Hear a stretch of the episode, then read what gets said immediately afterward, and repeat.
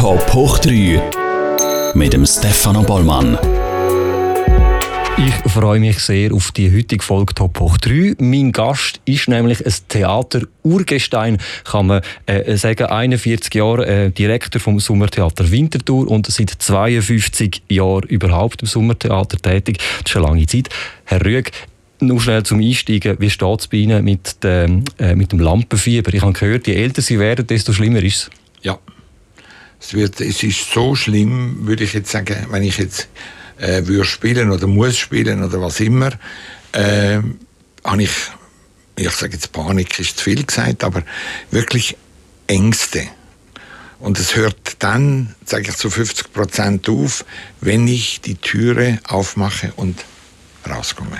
Aber es ist ein Bühnenproblem und jetzt nicht ein Studioproblem da, ist nein, alles gut, nein, oder? Nein, du, Entschuldigung, da gar nicht. okay, wunderbar. Ähm, eben, Sie stehen ja selber immer noch regelmäßig auf der Bühne. Sie sind aber eben Theaterdirektor.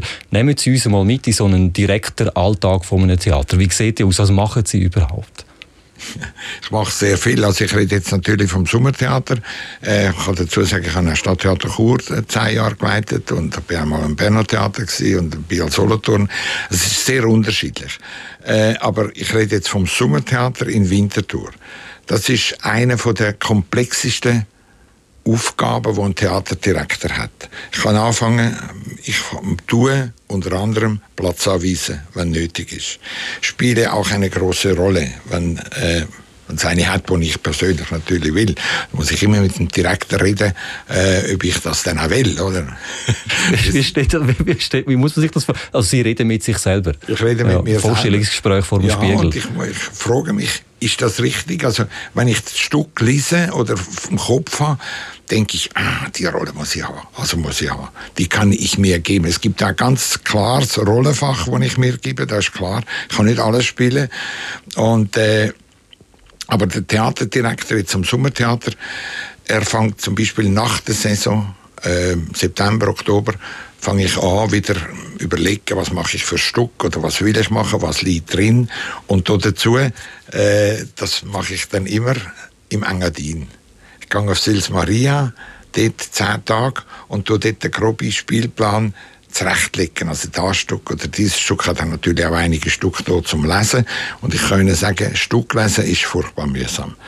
Äh, erstens weiß ich schon fast immer, wodurch es geht und so weiter. Aber man muss es ja gleich äh, genauer lesen. Noch lieber, und das mache ich dann auch, also im Oktober, November, äh, fahre ich äh, in Deutschland umeinander oder Österreich und gehe an die Komödienhäuser in Köln, Düsseldorf und so weiter, Hamburg, Berlin, und Stück anschauen.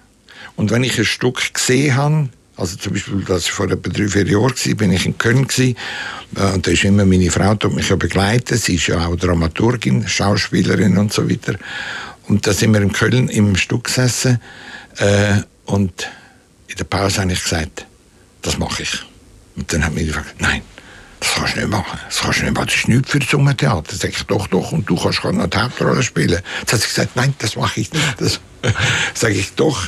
Wann wird der Philipp Russell und du die beiden äh, Hauptrollen spielen? So ist es dann gewesen, wurde dann ein Riesenerfolg.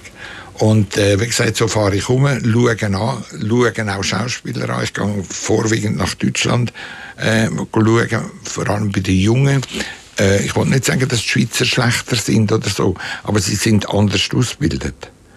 Äh, und sie sind auch sprachlich oft nicht so weit, wie die Deutschen sind, weil wir ja nach wie vor Hochdeutsch spielen. Also das ist so die Vorarbeit im Herbst bis an äh, Winter an, im Frühling, also Frühling so Januar, Februar geht's los, indem ich dann schon muss die Regiegespräche für, also der Regisseur bestimmen und so weiter. Dann Bühnenbilder, weil ich habe einen wunderbaren Bühnenbildner aus Berlin. Der war ein grosser Bühnenbildner in, äh, wie heißt das, in Ostberlin. Da möchte ich Geschichte dazu erzählen. Ich habe ihn eingeladen, oder ist mir empfohlen worden. Er ist aus Berlin und so weiter.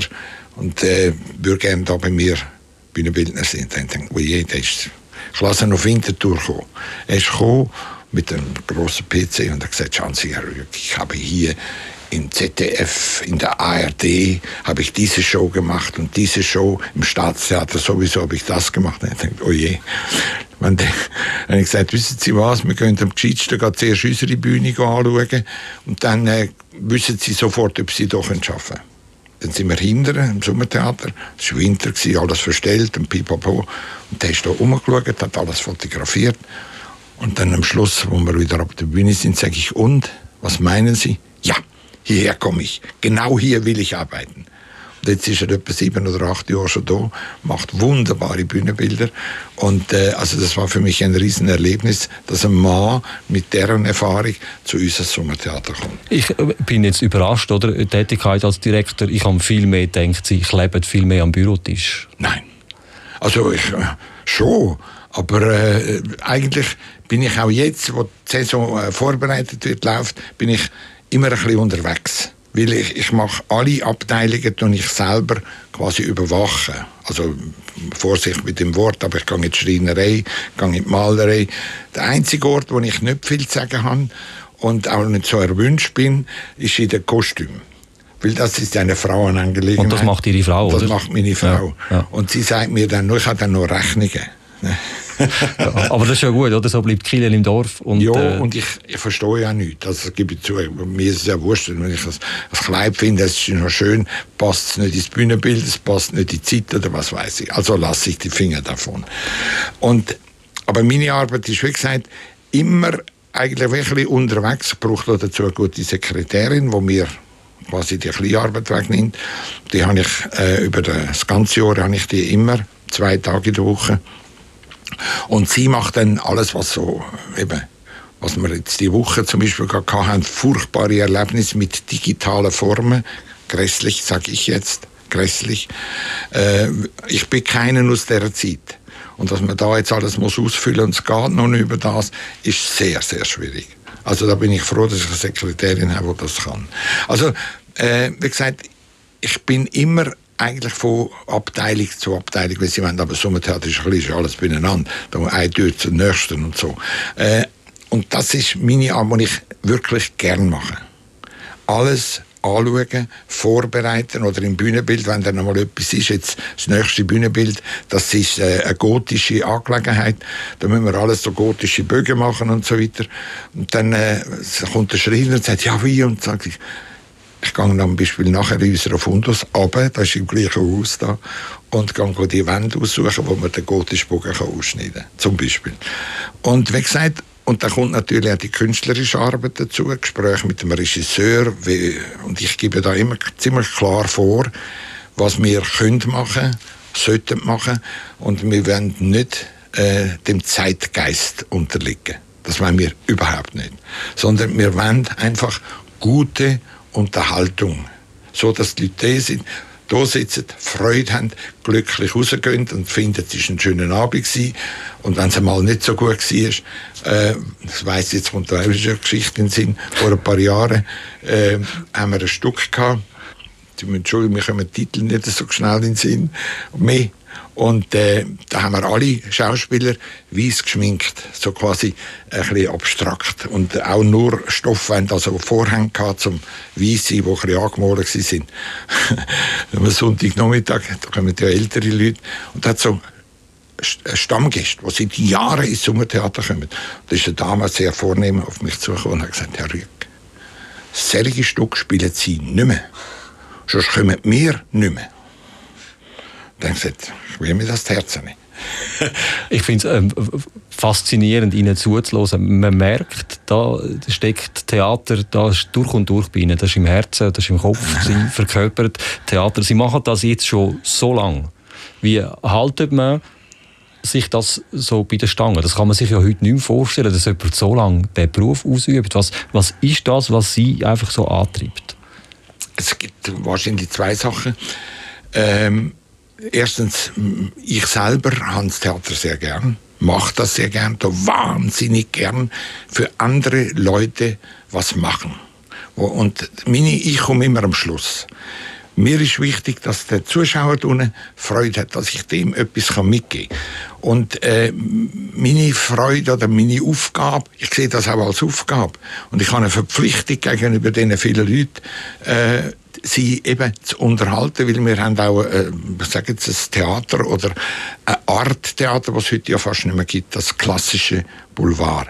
Jetzt kann ich Ihnen, wenn Sie gestattet, würde ich Ihnen gerne etwas vorlesen. Sehr gerne, ja. Ich bin schon ganz gespannt. Sie haben da etwas äh, mitgebracht.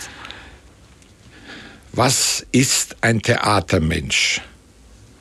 Wer bereit ist, aus Liebe zu einigen Quadratmetern Bretterboden und aus Begeisterung für das Stück Leben, das auf diesen Brettern entstehen kann, alles auf sich zu nehmen und jede Kleinigkeit und jede Schmutzarbeit mit der gleichen Liebe zu tun, mit der er eine große Rolle spielt oder eine faszinierende Regie führt.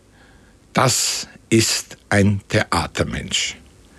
Wer sich aber nur auf sein Rollenfach, Rollenfach beschränkt und sich mit den unscheinbaren Nebensächlichkeiten des Theaterberufes bloß abfindet, kann ein hervorragender Theaterkünstler sein, aber niemals ein Theatermensch. Ein Theatermensch muss bereit sein, sich an alle möglichen Kleinigkeiten zu verschwenden, bis er den Augenblick erreicht, wo er seiner Liebe Erfüllung geben kann. Wenn er, ohne dabei zu viel von seinem Wesen zu verlieren, durchkommt, wird er ungeahnte Freuden erleben. Das ist eigentlich das, was mich am Theater so hält, begeistert und was mich unbedingt Theater machen lässt. Und das habe ich vor ja, jetzt 40 Jahren zu meiner Direktionsübernahme, wann war das, 1981, von meinem Vorgänger bekommen. Was ist ein Theatermensch? Es gibt ein kleines Büchlein von diesem Jean-Louis Barrault, gibt es nicht mehr, ist vergriffen. Und er schenkt mir das und hat unten geschrieben, wir auch. Ich will fragen, ist er, ist, ist er, der das verfasst hat, so ein bisschen die Initialzündung für Sie, das Theater? Oder haben Sie... Nein, das habe ich viel später erst gesehen.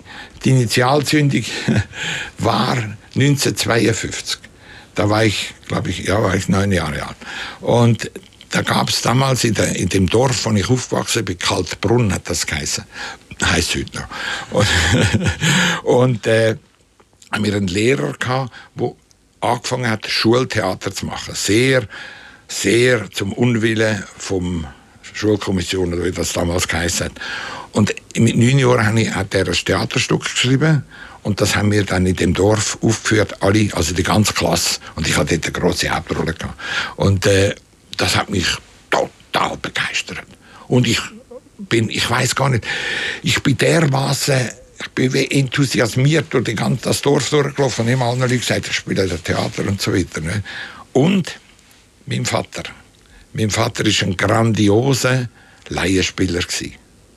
Also ganz grandios. Auch da weiss ich noch, äh, am Samstagnachmittag hat man immer dort, vor 50 Jahren noch mehr, hat man dort am Nachmittag müssen spielen, weil am Abend nicht, weil am Sonntag hat man ja müssen killen, oder? Und so Sachen. Und dann habe ich natürlich so mit 19 Jahren noch nicht dürfen ins Theater, in das Hotel oder in das Restaurant. Dann hat die Mutter in dem Restaurant angerufen, der Bub ist nie rum, der Bub ist nie rum. Gehen Sie Rücken sagen, und der Vater hat Theater gespielt. Und dann hat er das mitbekommen und tritt auf und sagt, wir müssen unterbrechen, wenn zuerst meinen Bub suchen. Und dann, wo bin ich gewesen? Unter einem Tisch in dem Saal, wo das Theater gespielt hat.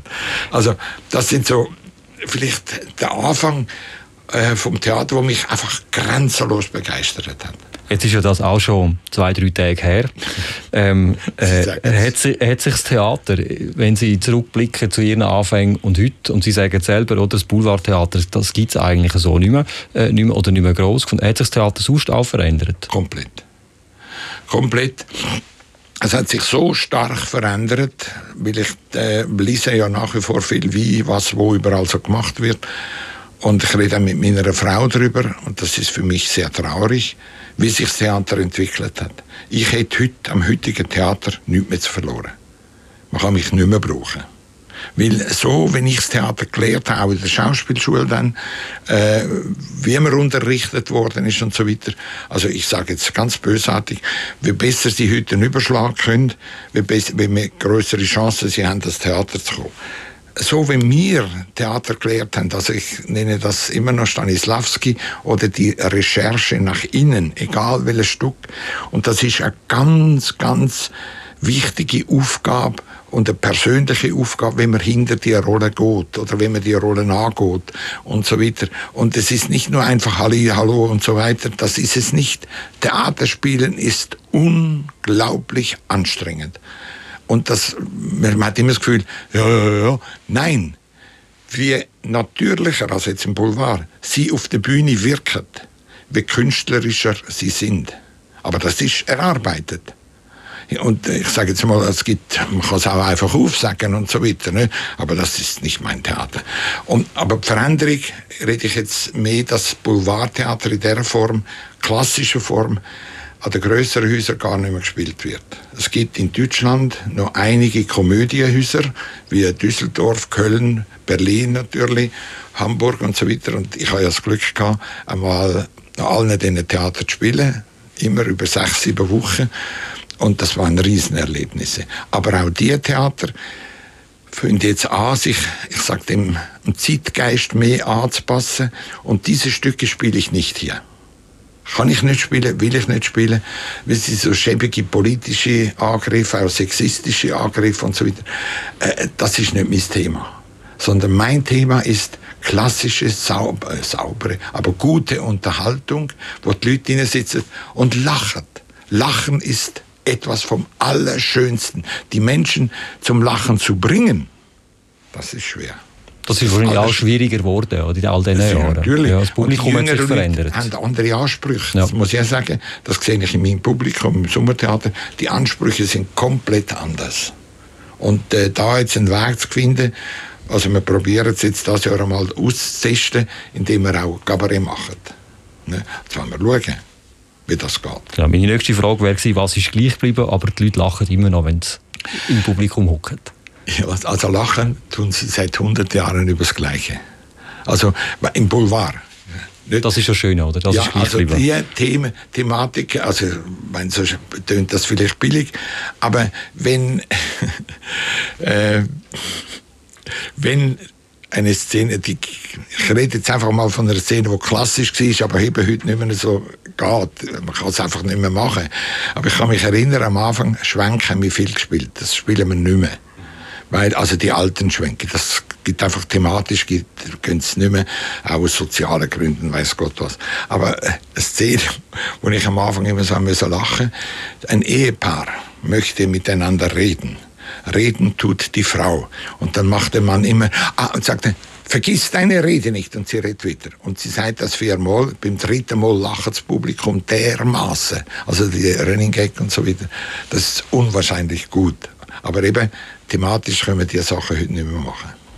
Ich will ähm, noch auf, auf die Rollen, die Sie äh, alles gespielt haben, in Ihrem Leben zu reden kommen. Ähm, gibt's, jetzt kommt die typische Frage, gibt es eine Rolle, die Ihnen besonders gut gelegen ist? Ja. Und wo Sie äh, geliebt haben? Ja. Äh, es gibt zwei, also zwei Aspekte. Es gibt eben den Schauspielbereich, wo ich auch am Anfang ja das Glück hatte noch. Früher haben wir in Biel-Solothurn alle grossen Klassiker gespielt. Alle. Und da habe ich einige äh, schöne, äh, schöne Rollen gehabt. Und da hat es ein Stück gegeben, Thomas Morus. Das ist ein englischer Politiker der dann auch geköpft worden ist und so weiter das ist eine Rolle gewesen, auch von der Thematik her, was ich dort zu sagen hatte, vor Gericht und so weiter, ist mir unvergessen. Und eine zweite Rolle in Den Gerechten von Camus, da es einen Junge, so einen politischen Aggressor und natürlich einen Kommunist, einen kleinen, und da soll ich, das weiß ich nicht, aber die Leute haben immer gesagt, da bist du gut gewesen. Ne? Gut. Also das lag mir. Aber das Wesentliche ist bei mir die Komödie oder das Lustspiel. Da gibt es verschiedene Rollen, aber zwei, drei, die ich heute noch mal sofort spielen würde. Altersmäßig geht es nicht mehr ganz. Aber die eine war, die habe ich etwa sieben, acht Jahre her, das war äh, Pension Schöller. Und da gibt es einen Schauspieler, einen jungen Mann, der will zum Theater. Aber er hat einen Sprachfehler. Und er kann das äh, R nicht aussprechen. Er sagt immer, wie heißen Sie denn? Dann sagt er Luman oder was immer das L anstatt das R und so weiter. Das war saumäßig komisch. Und dann habe ich da natürlich zitiert, jeweils als Schauspieler aus den großen Klassiken. Ich, ah, das L hat eine schöne Sprache. Ich liebe dich und so, so dummes Zeug. Und das war furchtbar komisch. Also, ja, kann man vorstellen. habe ich das äh, vor 30 Jahren gespielt und vor etwa sieben, acht Jahren gesagt, das würde ich nochmal spielen. Und hat dann den Text am Anfang, wo er erklärt, dass er eben Schauspieler ist, äh, so geändert, dass er jetzt inzwischen 40 Jahre auf die Schauspielschule geht und immer noch kein Engagement hat. Und er hätte sogar einmal am Sommertheater vorgesprochen in Winterthur. Und dann habe ich gesagt, aber dieser Direktor, keine Ahnung vom Theater. Und dann hat natürlich das Publikum gelacht. Also das ist eine Rolle. Und dann gibt es noch eine, das ist im Neurosenkavalier.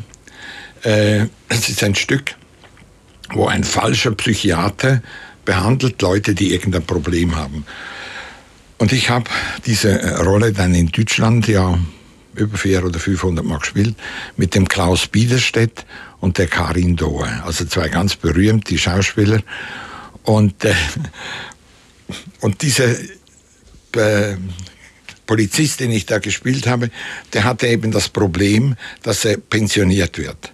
Aber in seinen ganzen 40 Dienstjahren nicht einen einzigen äh, Dieb gefangen hat. Er war sogenannter in Kaufhäusern eingesetzt, um Diebe zu fangen. Und erst am letzten Tag hat er dann einen gefangen und der hat Gummibärli geklaut. Sehr gut.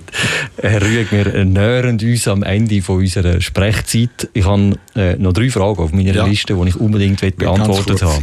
Ähm, zum einen fällt mir auf, äh, immer wieder, äh, wenn ich Sie höre reden, Sie wechselt sehr oft zwischen Schweizerdeutsch ja. und Hochdeutsch. Ja, Woher kommt das? Das kommt von der Probe, weil wir eigentlich im Theater Hochdeutsch reden. Weil wir sehr viel, äh, vor allem Berliner haben und so weiter. Und auf der Probe wird Hochdeutsch geredet. Und dann äh, ist eigentlich unbewusst geht's mal. Wenn es ins Theatralische hineingeht, wird es eher mal Hochdeutsch und schon wird es wieder Schweizerdeutsch. Also das ist der Grund. Das, es erinnert mich stark an die Jungen, die heute Deutsch und Englisch vermischen, oder? Ja, ja, ja aber Hochdeutsch und Schweizerdeutsch ist besser. Ist näher beieinander, das stimmt. Ähm, und ich will äh, darauf zurückkommen, am 14. Juni geht es ja wieder los bei euch. Ja. Ähm, die Wahrheit, also, halbe Wahrheit, halbe Wahrheit. so heißt das Stück. Und da nimmt mich schon Wunder, wann haben Sie das letzte Mal die halbe Wahrheit erzählt? Ja, schon sehr oft. Ich weiß nicht mehr wann. Also jetzt bin ich da im Interview habe ich ziemlich alles erzählt, was wahr ist. Ne? Aber äh, halbe Wahrheiten, wann weiß. Ja, wisst ihr, manchmal, ich nenne das nicht halbe Wahrheiten, sondern das ist so, Diplomatie nennt man das, nicht? Und das habe ich in der Politik abgeschaut. Wann sagen die die Wahrheit, nicht? Das weiß man auch nie genau. Also man muss sehr genau analysieren, aber so schlimm ist es bei mir nicht. Also wirklich halbe Wahrheiten gibt's bei mir eigentlich fast nicht. Aber trotzdem muss man mal aus psychologischen Gründen, wenn man das Ensemble hat und muss führen, muss man dem eine Anweisung geben und dann muss man ihm halt sagen, du bist großartig gewesen. Dann weiß ich, er ist nachher ein bisschen besser. Obwohl ich finde, er war nicht so gut. Positives Feedback. Ja. das ist so. Ja. Ich funktioniere auch so. Wenn man mir sagt, mir dürfen wir nicht sagen, es ist schlecht gewesen, sondern ja. es ist gut gewesen, aber morgen machen wir es nochmal besser. Ja, eben, sobald du sagst, es ist schlecht, oder ja. ich habe gestern eine Sendung gesehen, da vom, wegen Palette und diesen Sachen, das, das kenne ich, dieses Thema. Aber in dem Fall dann werden Sie täglich mit Halbwahrheiten konfrontiert? Konfrontiert, aber ich versuche das wirklich ganz klar zu gehen. Ganz, aber die Halbwahrheiten, äh, die sind derart also wirklich kleine Bagatellen. Also. Ich meine, wer sagt nicht jeden Tag irgendeine kleine Halbwahrheit? Ne? Also, aber wirklich nicht von entscheidender Bedeutung. Wunderbar. Und jetzt ist noch meine letzte Frage, die können wir kurz beantworten. Ähm, es sind schon viele Rollen gehabt, es gibt viele Rollen, die Ihnen liegen. Gibt es eine Rolle, die noch bei Ihnen auf der Löffelliste steht? Ja, wäre, wäre. Äh, das wäre, aber es geht einfach nicht mehr, es geht nicht mehr, weil ich den Text nicht mehr lernen kann. Da ist so viel Text, den kann ich nicht lernen. Äh, das ist der Theaterdirektor in, jetzt kommt mir der Titel nicht in See von dem Stück, kennt eh niemand oder fast niemand, nicht? Äh, und ist in der Schweiz auch ganz, ganz, es geht um die Figur des Striese. Und der Striese wird im klassische Theater als äh, ein Theaterdirektor hingestellt, der, also ich meine, wird gefragt im Stück, ja, aber wir müssen hier noch einen Briefträger haben. Und der Direktor sagt, ja, wir haben jetzt niemanden. Und dann sagt, sagt er, wissen Sie was, wir machen das so, wir stellen einen Baumstumpf auf die Bühne im Wald und da kommt der, der den Brief bekommt und sagt, ah hier liegt, liegt der Brief. Ja, ja, das muss ein römischer Feldbriefträger liegen gelassen haben, irgend so. Also die Figur, die will mich reizen, aber Wer weiß, wer weiß. Man weiß es ja, nicht. Genau. Also ich würde sagen, es ist fast eine Punktlandung jetzt da mit der Zeit.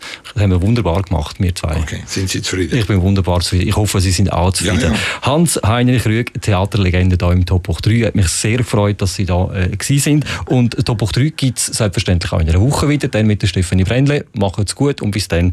Tschüss miteinander.